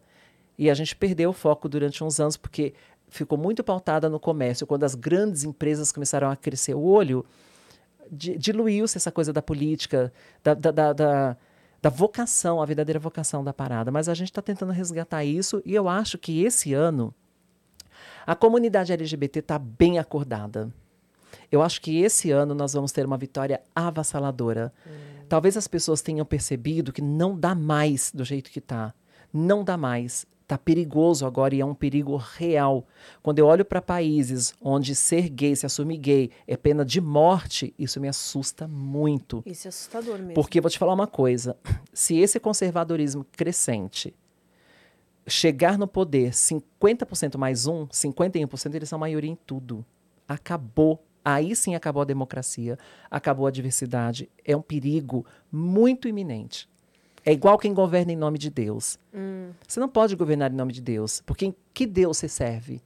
É o Deus que ama todos ou é o Deus que exclui a comunidade LGBT? Ou é o Deus que exclui as pessoas de matrizes africanas, de religiões africanas, como o candomblé e a umbanda? Que Deus que você está servindo tem que tomar cuidado com isso. É por isso que governar em nome de Deus é um perigo. Porque dependendo de, de quem você é, o seu Deus é invalidado, porque aí é a sua vontade. Não é a de Deus. O país é laico e a gente tem que respeitar isso. Todas as religiões têm que ser beneficiadas, todas as religiões precisam ser respeitadas. Intolerância religiosa não cabe no nosso país, mas está cabendo, o que é um crime. Você atualmente não segue nenhuma religião. Você acredita em Deus, mas. Eu não tenho religião. A minha última religião foi o kardecismo. Eu fui 20 anos kardecista. E foi uma religião que. Religião, né? Que transformou a minha vida. Da Ela é água estilo, pro vinho. é como se fosse uma filosofia igual. O kardecismo é espírita, né? É espiritismo, Ah. baseado em Allan Kardec, que foi o decodificador do catecismo no- em Paris. Já li o livro dos espíritos. Maravilhoso. Eu aprendi muita coisa e foi onde eu aprendi a respeitar o meu próximo. Porque eu também era um pouco intolerante com religiosos. Porque eu fui tão atacada que criou, criou uma resistência minha, entendeu? Foi no kardecismo que eu aprendi a, a derrubar esse muro e criar uma ponte para que eu pudesse dialogar com as pessoas. Por isso que eu digo, uma pessoa que quer ser político, ele tem que ser universal. O que é ser universal? Eu, eleita, se eu quiser governar, se eu quiser trazer resultado para a população, eu tenho que conversar com esquerda, com direita, com centro, eu tenho que conversar com as pessoas. Porque se eu coloco um projeto para aprovação, eu tenho que ir lá no povo da direita e explicar o que é o projeto, criatura. Então, como é que eu não vou conversar? Como é que eu não vou dialogar com essa essas pessoas para que elas entendam o projeto? Esse trabalho é política, eu vou ter que fazer política lá dentro. Porque se eu for aquela militante raivosa e que só sabe gritar, dando de dedo na cara dos outros, querendo a aprovação, a fórceps, né? A força, eu não vou conseguir, ainda vou virar chacota. E as pessoas que votaram em mim, que confiaram em mim, elas precisam que eu seja diplomática e eu serei. Maravilhosa. Realmente, assim, eu já vi muito isso que você estava falando na comunidade LGBT, que ia mais. Que. ah, principalmente com trans, né? Essa questão. Já veio uma convidada no Prosa quando eu era no outro estúdio ainda. E aí fizeram um corte dela, onde ela estava falando sobre passabilidade e tal. E ela se considera, né? Ela considera que tem passabilidade. E aí o- um gay veio assim. Não, não, agora não lembro se era um gay ou se era uma trans também, que veio de uma forma bem. Agressiva. É, fala assim, passabilidade onde? Tipo assim, Invalidando a pessoa. é, eu horrível fosse isso. dentro da própria, tipo assim. É, a própria classe que deveria apoiar, né? Mas isso está mudando, né? Quando a gente fala assim, antigamente era mais gritante isso. Porque antigamente os próprios gays tinham preconceito de travestis. Hoje em dia não é tão assim mais. As coisas melhoraram, né? A gente vai se conscientizando, vai amadurecendo também. Então hoje, principalmente essa nova geração, eu sinto que a gente é muito mais unido mesmo. Isso é real agora. né? E eu posso falar com conhecimento de causa. Porque eu conheci o pior momento da comunidade LGBT, onde não havia união. Nas minhas primeiras campanhas, eh, eu fui extremamente maltratada e incompreendida, porque os gays me viam eh, candidata e falava: Ah, imagina, você, preferiam votar em outras pessoas, entendeu? Fora da comunidade. E aí eu venho, eu venho plantando essa semente. Desde 2002, eu me envolvo com política de- há 20 anos. Sim. E você sabe que na minha primeira campanha, sabe qual era o meu trabalho? Não era ser eleita que eu queria. Eu estava candidata para despertar as pessoas de que a gente tinha que se envolver. E só tinha eu, no Brasil inteiro, da comunidade LGBT. Nossa. No Brasil todinho. Alguém tinha que começar. Alguém né? tinha que começar. É o que eu digo. Começou daqui, lá atrás. amiga, lá- daqui 50 anos, a, a, a educação vai estar muito melhor, eu tenho fé em Deus, por um trabalho pensado aqui. Entendeu? Eu não quero reconhecimento. Eu quero que despertem. Eu quero que acordem. Ninguém precisa dizer foi a Léo que começou o movimento político eh, LGBT no Brasil. Não precisa reconhecer. Tá tudo certo, desde que se envolvam. Desde que votem em LGBT. Porque eu li um livro, olha isso, você vai ficar passada, de 1860 Nossa. um pensador político francês escreveu lá naquela época que o código não vota no código. Isso significa? Que gay não vota em gay, que preto não vota em preto, que mulher não vota em mulher. Mas isso tem que mudar. E isso vai mudar. E isso está mudando. Eu tenho certeza absoluta, e eu estou dizendo por- com conhecimento do que eu estou falando, que esse ano o Brasil vai ter uma grande surpresa, que esse ano a comunidade LGBT vai ter uma vitória avassaladora, inesquecível, épica e histórica. Eu tenho certeza. Por que será que acontece isso de. Eu via, por exemplo, assim, um, um exemplo banal, né? Quando o Gil do Vigor tava no BBB. E eu ouvi alguns gays, assim, criticando, né? Ai, não. E, tipo, parecia que muito mais pessoas que não eram LGBTQIA, gostavam dele do que a própria comunidade. Porque, assim, ah, mas eu não sou assim afetado que nem ele, mas eu não sou assim, assim, assado. Por que, que será que rola essa. Então, Essa talvez, não- talvez Freud explique. talvez Freud explique. O mais importante é você se ater a esse livro que eu li, O Código Não Volta no Código. Então, o código não Código, apoia o ler, código. Né? Isso é importante. A Cris chegou, a Cris Maluf. A Cris é a chefe de gabinete do Tami, que eu te falei. Ah. Já falei da senhora aqui, viu? Já contei tudo. Então é isso, mas a gente precisa despertar, né? E a gente está despertando. É que a gente é muito novinho ainda. O que, que são 50, 100 anos para a história da eternidade? Não é nada. Então a gente está engatinhando, a gente está crescendo. Talvez o resultado disso eu nem esteja viva para ver. Mas alguém tem que pensar, alguém tem que começar essa história. E a gente está aí para isso.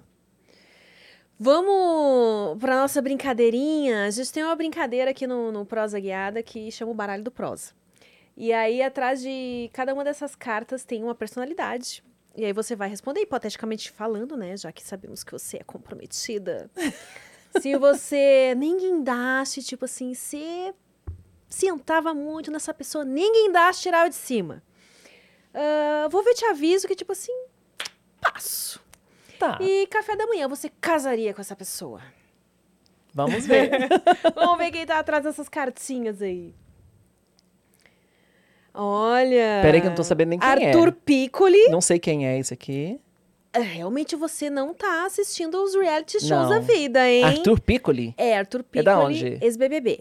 Não sei quem é, amiga, mas é bonito. É, se baseia então na, na aparência. mas eu não gosto. Não, Não eu gosta passo. de, de bombadinho? Não faz teu tipo? Ah, eu não gosto, me enjoa. acho meio enjoativo, acho meio... Você é, acha muito, de repente? Formatadinho demais. Eu gosto de homem meio descompensado, assim, meio... Muito Adorei formatadinho. Ah, eu não gosto, me enjoa. Acho que é tipo aquele doce que você come enjoa, que dá até aquela tão doce que dá aquela coisa. Me lembra um pouco isso. Realmente eu não curto. Tá, então esse aí você passa. Vou ver te Passo. aviso.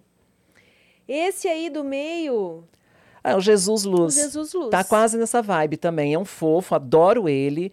É, eu acho que eu seria uma grande amiga do Jesus Luz. Achei ele um querido, educadíssimo. Toda vez que manda o WhatsApp, me responde super carinhoso, mas eu também não pegava, não. É meio enjoativo também. É. E o Fábio Júnior? Esse eu pego. Ah, mas é. esse aí, se tipo, uma casaria ou mais por uma. Não, esse é pra casar, mas ele separa muito. Pois é. não dá, né? Aí? Mas ele se canta, senta aqui. É. Não tenha tanta pressa. Eu corro e sento. Bonitinho. Eu adoro o Fábio Júnior. Acho ele um fofo, sempre foi muito bonito. E lembro dele daquela novela Rock Santeiro. Nossa, Nossa ali eu me Santeiro. apaixonei. Nunca mais esse amor acabou. Ah. Nunca mais. Mas sabe qual foi minha primeira paixão? John Travolta. John Travolta. Eu chorava por causa dele. Sério? Eu deitava bem menininha. bem menininha chorando pelo, pelo príncipe encantado. No, Seu ah, primeiro crush, horas. então, foi Nossa, John Travolta. é, Mas em qual John- filme? Qual filme que você viu, assim? Ah, que- aqueles bem antigos, que ele dançava, rebolava, aquelas calças Breezy, justas, aquelas lá. coisas. Nossa, menina do céu. Eu ficava doida com aquilo. Bom gosto, John Travolta. Olha. Mas hoje eu não queria nem que me pagasse, tá? Só pra você saber. Foi só por naquela época. Não, Porque tá. enjoei. Enjoa também. É. Agora eu quero saber como é que você fica anos casado com uma mesma pessoa e não enjoa. Ah, mas aí é amor, né? Aí não é o tesão que fala, é o amor. Ah, Entendi. Quando tem amor, a gente, o amor supera o tesão, fácil. Qual que é o seu tipo, assim? Já que você falou que gosta de homem meio descompensado. Eu não tenho muito esse tipo negócio de tipo. Eu gosto de homem. É homem, coração tá batendo, tá tudo certo. né? Agora, eu, o que eu gosto é intangível. O que eu gosto tá por trás dessa carne, dessa pele, dessa- da sua cor, tá atrás de tudo isso, tá lá dentro, lá no fundo, e é isso que eu quero descobrir. Que e aí que- vem algumas decepções também, né? Ah, é verdade. Você acha que já depositou, assim, expectativas, achando que a Demais. pessoa era de um jeito, e aí no convívio, "Ih, então não era bem aquilo. É, a esperava." receita certinha da frustração é você depositar no outro a responsabilidade de você ser feliz.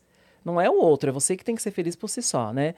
Eu acho que isso é importante. Hoje, hoje por exemplo, quase nada me frustra porque eu sou autossuficiente, eu sou feliz sozinha. Então o outro só vem para ser um plus mesmo, né? Eu não fico esperando do outro nada. Então não tem decepção também. Então tá tudo certo. A mulherada tá lutando pra isso. Acho que tá. Essa independência já avançou sentimental. muito nesse sentido, né? Tem que ser independente. Hoje em dia o cara tem que ser, tem que vir pra somar, senão a gente não quer também. Ficar sozinha que é melhor, né? É, descarta, né?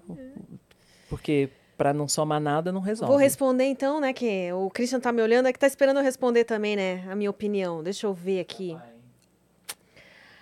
Olha, Arthur Piccoli, eu acho que eu dava uma sentadinha assim, só sentar, né? Uma sentada. Sem compromisso. É sem compromisso. O Fábio Júnior, pois é, a Léo falou aí, ele casa separa, não sei. Se bem que dá uma curiosidade de saber como é que é com o Fábio Júnior, gente. Porque, pô, esse homem tem que ter um ziriguidum, não é possível, Tem que casou ter. tantas vezes. Tem que ter. E agora? Ah, mas casar com ele. Tá, eu vou casar, ele vai separar a mesa, aí dá tempo de experimentar e... Ó, casa com o Fábio Júnior, separa e pega o Jesus Luz. É, tá bom. É uma Jesus boa. Luz, por enquanto eu vou ver e te aviso, só porque. Porque o Arthur me chama atenção pra dar uma, uma sentada assim, entendeu? Só pra ver lá e testar. Vou ver qual é que é. Mas afinal que. de contas. Nossa, mas ele foi tão escroto com a Carla Dias também. Né? Lembrando desse. É que você não assistiu o BBB. Ai, não assisti esse Mas aí, não. nossa, a Carla Dias ficou chanadíssima nele. E ele. Sabe aquele que só tá interessado na broderagem? Ele só tinha olhos pros amigos dele. Não, eu vou trocar. Vou trocar. Vou ver, te aviso, Arthur Piccoli. Vou, porque eu vou sentaria ali no Jesus. Então, Então você pega o Jesus. É. Deixa a Madonna saber. Ah, mas a Madonna é... Ah, agora que eu vi que é 69 ali, ó. É, você viu? Aqui tudo tem trocadilho. Maravilha. Acabou? Era, são só essas opções. Só essa. Nossa, vocês me colocaram numa sinuca de bico também, hein? Imagina se tivessem mais cartinhas aí. Tem que ter mais cartinhas. É, todo mundo cobra mais cartinhas. A gente vai ter que providenciar mais cartinhas. Porque, assim, pra falar a verdade, nenhum dos três, tá? Uhum. Nenhum dos três. Eu tô falando do Fábio Júnior, que se fosse os três últimos homens da face da Terra, é isso, você pensando assim. Mas nem o Fábio Júnior também já, já deu. Nossa, faz tempo que eu não vejo ele também. Não sei o que que... A- amiga, eu vi um vídeo dele ultimamente, tá cacareca, tadinho. É. Bonitinho. Mas, é- mas quem né? ama, ama, né? Então. É. Eu tenho uma vizinha que é louca pelo Fábio Júnior. Se, se ela me ouvir falando isso, ela que não assiste a gente. eu assisti um show dele, quantos anos atrás? Uns 10, talvez, lá em Porto Alegre. Muito bom o show dele. Ele é charmoso, né? Ele é charmoso. É, tem seu charme, né? Mas ele fuma, eu acho. Eu não gosto de homem que fuma. Hum, entendi. Não gosto. O que, que tem, tem, tem que ter na personalidade pra te chamar atenção? Tem que saber a diferença entre ser macho e ser homem. Nossa, Porque macho cachorro também é. falou tudo. Homem, no sentido ético da palavra, não é para qualquer um. Né? Cuidar da sua mulher, respeitar, violência zero, machismo zero. É difícil, né? Porque tem toda uma construção cultural enraizada nas entranhas do ser do homem, que é muito difícil. né? É muito, o homem, é- ele tem que rebolar muito, porque eu acho que as mulheres já avançaram demais e os homens estão ficando para trás. né? Se o homem não acordar, daqui a pouco eles que vão sofrer de solidão. Porque a mulher, meu amor, ó, ela não precisa de homem para nada não, viu? É Hoje em verdade, dia, que pra o vibrador nada. tá faltando nem para lavar louça procriar. agora. É. Não precisa de homem nem para procriar, filha. Vai num laboratório, né? tá tudo certo. Então o homem tem que ficar esperto. Meninos, corra. corra. e você, você é casada, né? Você falou. Não, eu sou separada. Ah, você é separada? É. Ah. Eu tenho uma filha, mas. Na verdade, quando eu descobri que eu tava grávida, a gente já tinha sentado pra conversar. Hum. e Decidido que a gente era melhor como amigo do que como casal. Então... Ah, é legal essa maturidade também, né? É. ele- Eu gosto. Eu acho que os casais estão caminhando para isso também, de, de conversar, de entender, ó, vamos ser amigo, vai, vai, tá bom ficar um amigo. É. E aí eu tô solteira já faz um. Desde que ela nas... é, Desde que ela está na minha barriga, né? Que eu tô solteira. Nossa, então são cinco anos? Quatro anos. Quatro anos? Mais de quatro, né? É verdade, o tempo da barriga, então é, cinco. Cinco anos, Cinco se você anos. contar a gestação. É verdade. Uau, como E você tá eu- aguentando. Muito de boas. É, tá Eu vendo? tô amando não Eu estar não sei porque apaixonada eu- por ninguém. Eu nunca fui solteira, então eu não sei, na verdade, o que, que é isso. Nossa, é viciante, na verdade. Ser solteira? É, porque aí, assim, eu sempre gostei, valorizei muito o meu tempo sozinha. Então, na verdade, ao estar com alguém, eu tenho que encontrar alguém que respeite isso, né? Eu não gosto de ficar muito tempo junto, assim, grudada, tá, tá, tá. Eu... E aí, tá. Agora que eu estou, que eu tenho meu tempo sozinha, à vontade, e aí vai ser difícil alguém conseguir quebrar isso aí, hein? Vai ter que ser alguém que É, respeite mas é- o legal é que essas coisas você não procura. Quando você É, menos esperar, verdade. o legal é não procurar. E quando você menos esperar, o negócio simplesmente acontece. Isso é bacana, né? É. Mas é legal isso. Eu não procuro, nunca procurei. Sempre aconteceu. E assim, eu sempre emendei um relacionamento no outro também, sabia? Eu nunca fiquei solteira. Quando eu tava terminando um, já aparecia outro, assim, na mesma semana, às vezes no mesmo dia. Era uma coisa de louco. E como é que é essa experiência, assim, de... Eu acho que eu me sinto, ou me sentia até então, porque agora eu tô mais, mais dona de mim. Amadureci e tal. Mas eu me sentia mais protegida, eu acho. Eu tinha tanto medo do, do, do mundo, da sociedade, dos maltratos e tal. Quando eu tô com um homem, por exemplo, eu sou muito mais respeitada do que quando eu tô sozinha. E você, como mulher, vai concordar comigo. Né? Quando tem um homem, é, os outros homens te respeitam mais. Agora, quando você tá sozinha, quando a gente sai sozinha, meu Deus, é um inferno na torre. Porque os meninos é, você acham. Sabe que é engraçado, né? Que quando um homem mexe com uma mulher comprometida e ele descobre depois, sei lá, a mulher tá sozinha, aí chega o, o, o parceiro dela depois. Aham. E o cara vai lá e pede desculpa pro, ca pro cara, né? É. Ah, desculpa aí, mexi com a sua mulher. Tipo, em vez de pedir desculpa É, pra a ela, ele vai lá e irmandade. pede desculpa É a irmandade cara, se né? respeitando, é legal. Como se fosse patrimônio, assim, do... Você sabe que eu não saio sozinha. Eu não saio sozinha, de jeito nenhum. E evito sair, se for pra sair, eu tô falando, né? Não pra trabalhar, para do dia a dia. Sim, sim. Sair, se for só eu e outra mulher. Eu sempre busco alguma figura masculina pra estar com a gente. Porque a gente é muito, eu sou muito mais respeitada quando tem um homem perto ou quando a Cris tá perto. a Cris é dureza, então. A Cris, quando ela tá comigo, ninguém mexe comigo, amor. Nossa, que- quero saber que habilidades são essas aí. né? É o jeito de falar, da, sai, se necessário, sai na porrada mesmo. Eu acho que é o jeito sapatão de ser. É o jeito. sa- Ela falou que é o jeito sapatão de ser. Sapatão de ser. A, a única mulher que eu saio, eu, eu e ela, é a Cris, porque fora isso, Entendi. é muito legal. E é isso, minha amiga. Olha, esse espaço maravilhoso. Eu tô muito feliz de estar aqui. Como é bom a gente ter liberdade para falar. Você não não me, me barrou nenhum momento em nada que eu disse. Né? Eu me sinto muito honrada de ter na minha frente uma pessoa que respeita a outra, que ouve o que a outra está falando, que compartilha, que entende, que não julga. Né? Aquela coisa que a gente estava falando agora mesmo da intolerância, do discurso de ódio. Né? É tão legal falar com gente civilizada. Você é realmente um encanto, conforme Ai, tinham me dito. E ainda bem que eu vim. Que presente para mim. Ai, nossa, Fico assim eu muito fico feliz. toda boba. Vamos empoderar essa mulher, hein, gente? Pelo amor de Ai, Deus. Obrigada. E eu vou dar só um salve pra galera do chat aqui e ver se a última oportunidade de vocês mandarem perguntas, tá? Porque já estamos encaminhando então pro final. Léo, mu- muitos compromissos, Léo? A minha vida tá uma loucura, né? Eu tô em campanha. Hum. Se, deixa, se, se, se for pela crise, a gente nem dorme, né, Cris? A Cris não deixa a gente dormir. Olha que legal, temos mulheres aqui. Adoro. Alessandra, Alessandra Miranda, né? Alessandra. É. A minha best, tá em Ah, tudo. É. Essa- Olha, essa é fiel, Alessandra hein? Miranda, minha best.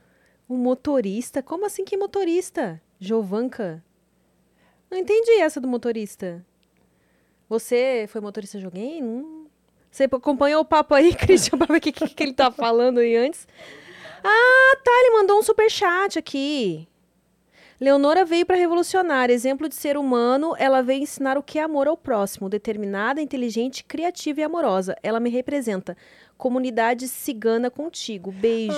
Ai, que amor, a Jovanca Jovanca. Valenzuela. É, Valenzuela, muito maravilhosa. Muito, Ai, eu adoro. valeu, Jo, Jovanca. obrigada pelo apoio. Toda a comunidade me apoiando. Ai, que legal. Wanderson. Eles estão concordando aqui com que falta mesmo investimento na educação básica. É, falta é uma revolução, é isso que a gente se propõe.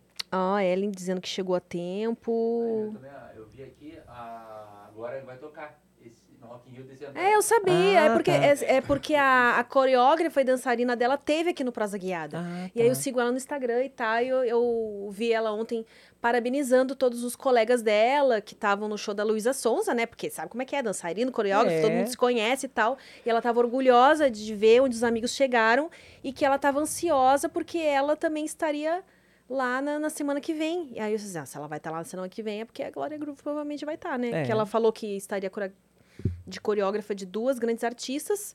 Aí uma eu sei que é a Glória Groove, a outra agora não sei quem é. E, e como dançarina também, né? Falando da- dessa experiência que ela ia viver, que ela estava ansiosa por viver e tal. Que Olha, muita... demais. Ah, o papo de fada madrinha. Fada madrinha com PH. Ela teve aqui também. ah, é- ela é drag e ela falou que ela falou aqui no programa que você era a inspiração dela. Oh, que quando ela fofa. começou também nesse processo que, que não tinha muitas referências, né? Aham. Então, Mas para você ver como é importante e, e o tamanho da minha responsabilidade, né? Quando eu comecei a me assumir e queria ser artista e queria ser alguém na vida, eu não tinha referências. Eu só tinha referências de coisas ruins em relação às trans, porque era o que a mídia levava. Só mostrava a meninas que são eh, prostitutas marginais, porque tem as prostitutas que não são, né? Que, As são de profi- que é né? profissão, são Uhum. luxuosíssimas. Mas tinha aquelas meio marginalizadas e tal, e que era isso que a mídia levava. Né? A que roubava não sei quem, a que matava não sei quem, a que, essas coisas todas. E aí era essa referência que eu tinha. Hoje não. Hoje essa geração liga a televisão, tem uma jornalista, tem uma Leo Aquila, jornalista, tem uma Nani People, que é atriz. sim. Né? Tem a Carol Marra, que está na novela agora também. Tem tantas outras meninas, tantas referências. E aí a gente vai começando a construir uma história onde ser trans não faz diferença, vai ficar em segundo plano, em terceiro plano. Antes disso, as pessoas vão olhar o que essa pessoa é, o que essa pessoa faz, o que ela contribui para esse mundo. A gente tem boas referências e eu fico muito feliz. Cada dia que alguém me para na rua falando, ai, você é uma grande referência para mim, eu olho para trás e penso, valeu a pena. Meus esforços valeram a pena. Porque o que eu quero mesmo de recompensa, recompensa, né, entre aspas, aqui, da vida, não é nada material, porque eu não vou levar nada daqui. E material, tudo que eu precisava eu tenho. Eu sou uma pessoa 100% realizada. Se hoje você falasse para mim assim, ó, fala o que você não tem que eu te dou de presente, eu ia falar, guarda para você. Eu não preciso de nada.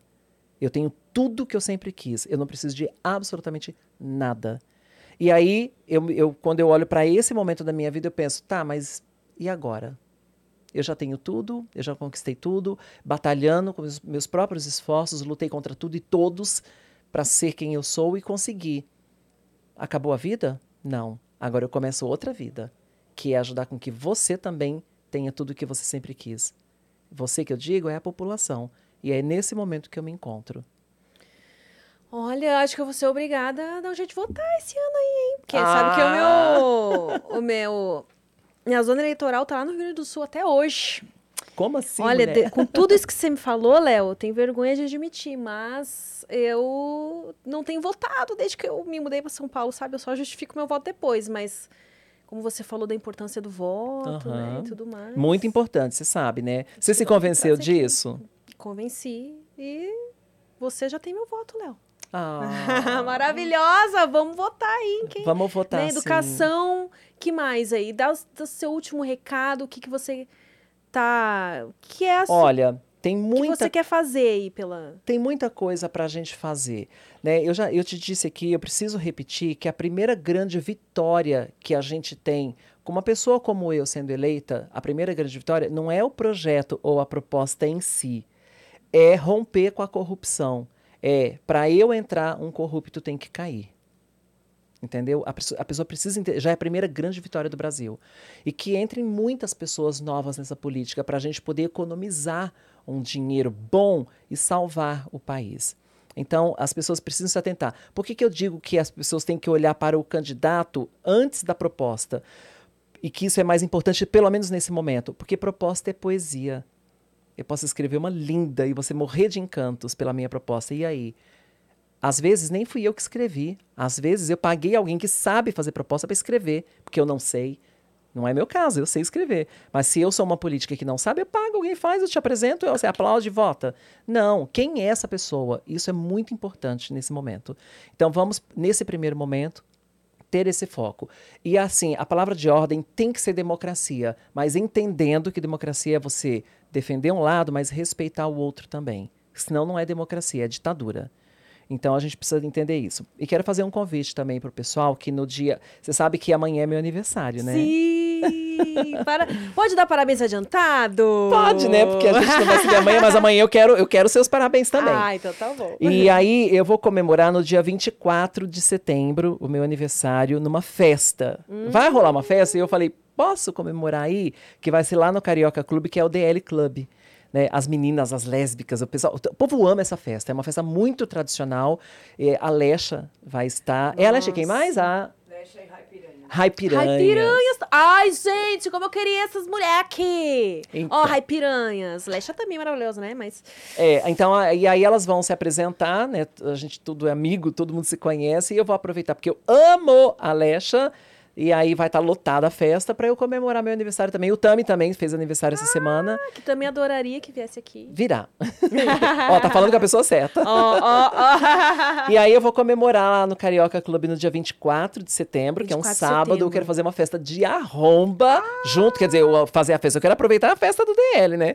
Pra poder levar amigos e, e as pessoas que gostam de mim pra gente comemorar junto. E vai ser incrível. Nós vamos dançar como se não houvesse amanhã. Vai estar na reta final da campanha também. Então eu quero extravasar, porque tem seis meses que eu tô em campanha.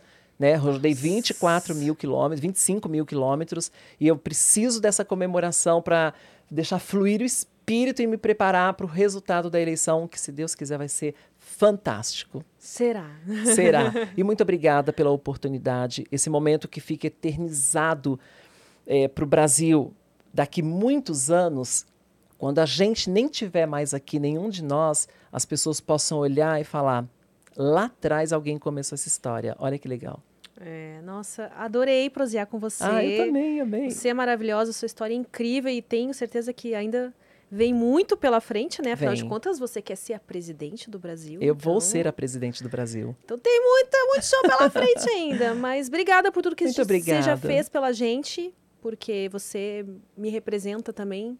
né? Claro. E torço por você. Obrigada.